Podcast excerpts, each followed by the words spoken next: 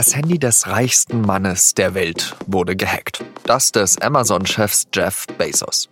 Und verdächtigt wird kein geringerer als der saudische Kronprinz. Was dieser Hack zu bedeuten hat, das hat mir mein Kollege aus dem Digitalressort Valentin Dornes erklärt. Sie hören auf den Punkt mit Jean-Marie Magro.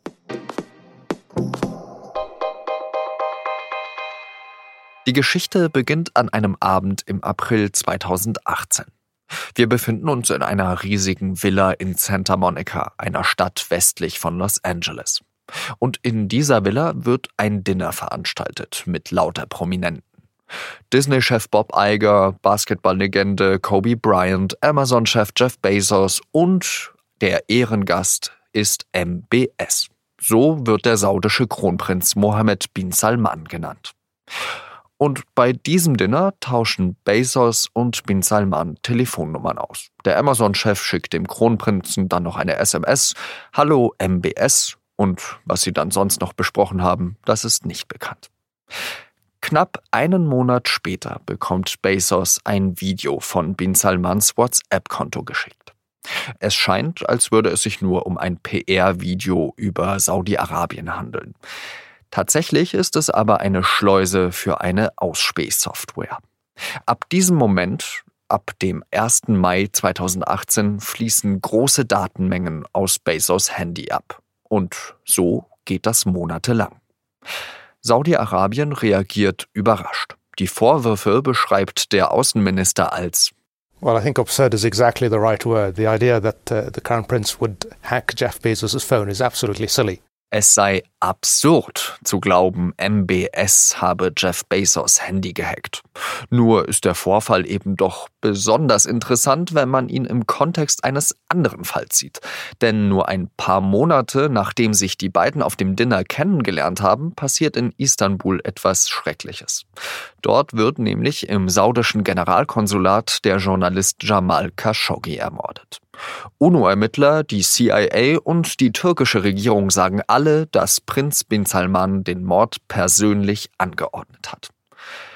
Was hat das jetzt mit Jeff Bezos zu tun? Naja, Khashoggi hat für die Washington Post eine Kolumne geschrieben. Und die Washington Post gehört, richtig, Jeff Bezos. Nach diesen neuen Vorwürfen gegen MBS sagen jetzt einige, enough is enough. It's uh, this kind of behavior, including by the highest level of the government, is absolutely unacceptable, should not be tolerated, and there must be a clear message to that extent. Genug ist genug, so die UN-Sonderberichterstatterin Agnès Kalamach. Und sie verlangt nicht als einzige, dass die internationale Gemeinschaft jetzt handeln müsse. Was ist also an den Vorwürfen dran?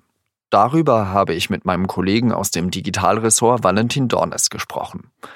Valentin, warum sollte denn der saudische Kronprinz das Handy von Jeff Bezos hacken? Welche Interessen könnten da dahinter stecken?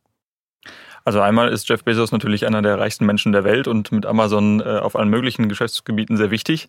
Darüber hinaus ist er auch noch Besitzer einer großen Tageszeitung, nämlich der Washington Post. Die hat sich immer wieder kritisch mit dem saudischen Regime auseinandergesetzt. Weiß man denn schon Näheres über die Schadsoftware, die da eben auf Bezos Handy installiert wurde? Also öffentlich wurde jetzt vor wenigen Tagen ja ein Bericht des Guardian, die aus verschiedenen Quellen äh, zusammengetragen hatten, wie das Ganze abgelaufen ist. Mittlerweile gibt es auch einen Untersuchungsbericht von FTI Consulting, eine Firma, die Jeff Bezos äh, damals selbst beauftragt hat, das zu untersuchen. Die Untersuchung hat gezeigt, dass wohl am 1. Mai 2018 der Kronprinz eine Nachricht an Jeff Bezos geschickt hat äh, mit einem Video und in diesem Video enthalten gewesen sein soll ein äh, noch ein, ein versteckter Teil sozusagen, über den dann die Schadsoftware, äh, ohne dass man das über die üblichen Schutzmechanismen mitkriegt, äh, auf das Handy ein iPhone X äh, von Jeff Bezos gespielt worden sein soll. Wie stark sind denn die Saudis aufgestellt, wenn es eben um Hacking, um Cybersecurity geht? Also solche Angriffe, wie sie jetzt da vermutlich passiert sind ähm, oder wie er da vermutlich passiert ist, das braucht schon herausragende Fähigkeiten. Ähm, Gerade in diesem Bereich äh, sind häufig private Unternehmen sehr stark, die ihre Software dann an zum Beispiel äh, Regierungen verkaufen und die sie dann anwenden können. Und es gibt mehrere Firmen, die zu so einem Angriff wie im Fall Bezos in der Lage wären. Unter anderem die NSO Group aus Israel ähm, oder auch das äh, sogenannte Hacking Team. mit der Galileo-Software und beide haben auch durchaus Geschäftsbeziehungen oder sogar noch engere Verbindungen äh, nach Saudi-Arabien. Jetzt spielt ja auch noch äh, das Boulevardblatt The Inquirer eine ganz wichtige Rolle in dieser Affäre. Kannst du da mal ähm, erzählen, was die damit zu tun haben? Irgendwann ist der Inquirer auf Jeff Bezos zugekommen und hat ihn darüber unterrichtet, dass sie sehr private Informationen über ihn besitzen. Jeff Bezos hat sich zu der Zeit schon, war schon in der Scheidung mit äh, seiner damaligen Frau.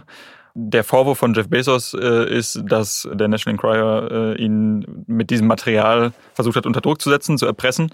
Das weist das Unternehmen natürlich zurück. Unklar ist, woher sie dieses Material hatten. Ähm, Jeff Bezos ist damals äh, dann an die Öffentlichkeit gegangen und hat sich nicht auf, auf irgendwelche Geschäfte eingelassen. Was aus heutiger Sicht daran etwas äh, dubios scheint, ist, dass er und sein Sicherheitsberater eine Erklärung unterschreiben sollten, wo unter anderem drin stand, ähm, dass sie versichern, dass keine staatlichen Akteure äh, daran beteiligt waren, dieses Material zu sammeln. Der National Enquirer hat hinterher behauptet, sie hätten das Material von dem Bruder einer Affäre von Bezos bekommen. Da fragt man sich natürlich schon, warum man dann auch staatliche Akteure irgendwie mit ins Spiel bringt, die dann gar nichts damit zu tun haben sollen. Allerdings sind das alles noch sehr komplexe Zusammenhänge, die noch, die noch nicht final auch juristisch aufgearbeitet sind. Ebenso wie äh, mögliche Verbindungen zu der Ermordung von Jamal Khashoggi. Was auf jeden Fall klar ist, ist, dass auch da der saudische Staat sehr intensiv versucht hat, ähm, sowohl die Berichterstattung der Washington Post und äh, die Rolle von Jeff Bezos als Besitzer dieser Zeitung zu beeinflussen und auch immer wieder äh, Spähsoftware gegen Dissidenten eingesetzt hat, die aus dem Umfeld von äh, Khashoggi stammten. Jetzt äh, fragt man sich dann natürlich, äh, könnte auch mein Handy gehackt werden oder bin, also wahrscheinlich bin ich nicht interessant genug für, für den saudischen Kronprinzen, aber ähm, können, könnte man eben auch äh, selbst davon betroffen sein? Also diese Art von Angriff ist schon, ist schon sehr anspruchsvoll und äh, muss sehr gezielt erfolgen. Das sind zwar äh, durchaus Sicherheitslücken, die in Programmen dann ausgenutzt werden, die theoretisch jeden betreffen könnten.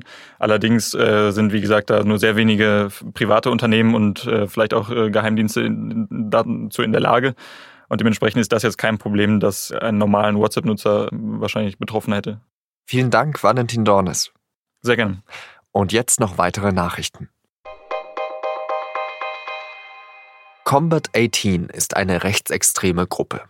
Sie bezeichnet sich selbst als den bewaffneten Arm von Blood and Honor, einem weltweiten Neonazi-Netzwerk, das in Deutschland vor 20 Jahren verboten wurde. Jetzt hat das Bundesinnenministerium Combat 18 verboten, weil die Gruppe sich gegen die verfassungsmäßige Ordnung richte und mit dem Nationalsozialismus wesensverwandt sei. Seit Donnerstagmorgen laufen in mehreren Bundesländern Untersuchungen gegen Mitglieder. In ein paar Tagen ist es genau 75 Jahre her, dass das Konzentrationslager Auschwitz-Birkenau befreit wurde. Zu diesem Anlass hat Bundespräsident Steinmeier die Gedenkstätte Yad Vashem in Jerusalem besucht. Dort hat Steinmeier gesagt, dass Deutschland seiner historischen Verantwortung gerecht werden müsse. Und er hat bekräftigt, dass Deutschland an der Seite Israels stehe, den Antisemitismus bekämpfe und jüdisches Leben schütze.